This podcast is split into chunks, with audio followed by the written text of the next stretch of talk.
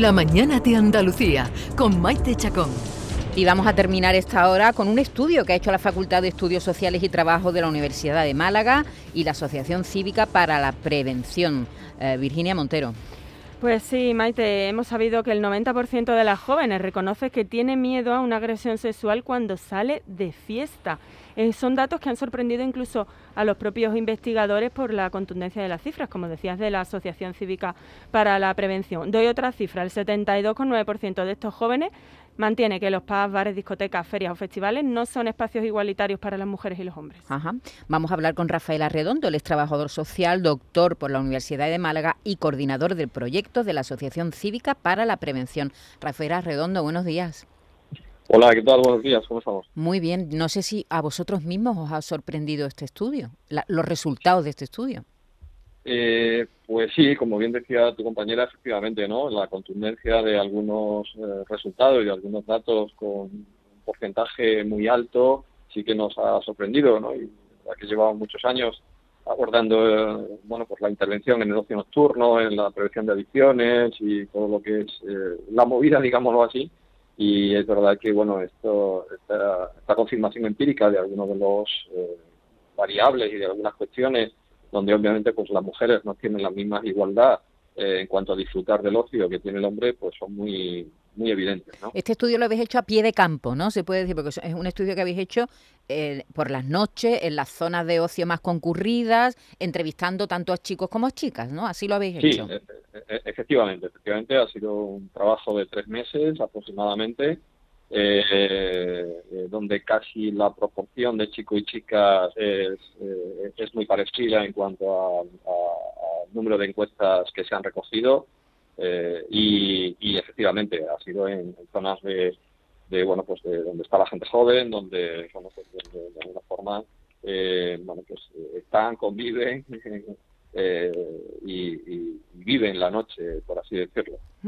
Rafael, otra de las cifras impactantes de, del estudio dice que eh, la imagen de un hombre ebrio, borracho, está más normalizada que la de una mujer, según, bueno, la cifra es que supera el 70%. Sí, efectivamente la, el estudio recoge también eh, cómo algunos estereotipos se siguen manteniendo con una cierta eh, normalidad, permíteme la expresión, y uno de ellos pues es que efectivamente eh, los hombres consideran que efectivamente está más normalizado eh, ver un hombre borracho que una mujer en un 64, en cambio eso nos lo llevamos a un 81% eh, cuando le preguntamos a las mujeres, ¿no? Esa diferencia casi de 15 puntos, ¿no? Obviamente las mujeres sí consideran mucho más que, que están peor vistas, ¿no? Está muy peor vista ver una mujer borracha por la calle, por así decirlo, eh, que ver a un hombre. Un hombre todavía lo vemos borracho, o un gente, una persona joven, un grupo joven, y bueno, casi lo vemos no normal, pero bueno, le damos cierto grado de, bueno, la, juventud. En cambio, si vemos a un grupo de chicas ebrias o con un poquito de de alegría, por así decirlo, pues bueno, pues casi eh, si son chicos los que le ven casi como que le está permitiendo tener que hacer algo o, hmm. como que es una cuestión de facilitación. Se convierten en más vulnerables, ¿no? Todavía. Mucha más vulnerabilidad. Rafael, ¿y, a qué conclusiones llegan? Porque claro, el dato ese de que el 90% de las mujeres jóvenes reconoce que tiene miedo a una agresión ya es bochornoso por mi, por mi punto de vista, pero el segundo dato, que el 70% de los hombres a eso no les preocupa en absoluto, yo creo que ahí es donde está el gran problema, ¿no? En que a los hombres no les preocupe. Sí, claro, yo creo que tenemos un problema efectivamente de cierta, no dice impunidad, pero sí de cierta normalidad, ¿no? De que, bueno, pues se está transmitiendo, se está trasladando desde hace tiempo el que, bueno, pues el salir está muy relacionado con el consumir alcohol, sobre todo, en un porcentaje altísimo, eh, y otras sustancias, obviamente, pero sobre todo alcohol, y que el consumir alcohol, pues me permite hacer muchas cosas, ¿no? Y entre ellos no se, no se eh, percibe un ocio si no es eh, ebrio y no se percibe un ocio si no es, eh, permítame la expresión, de acoso o de casa hacia la gente joven del sexo femenino.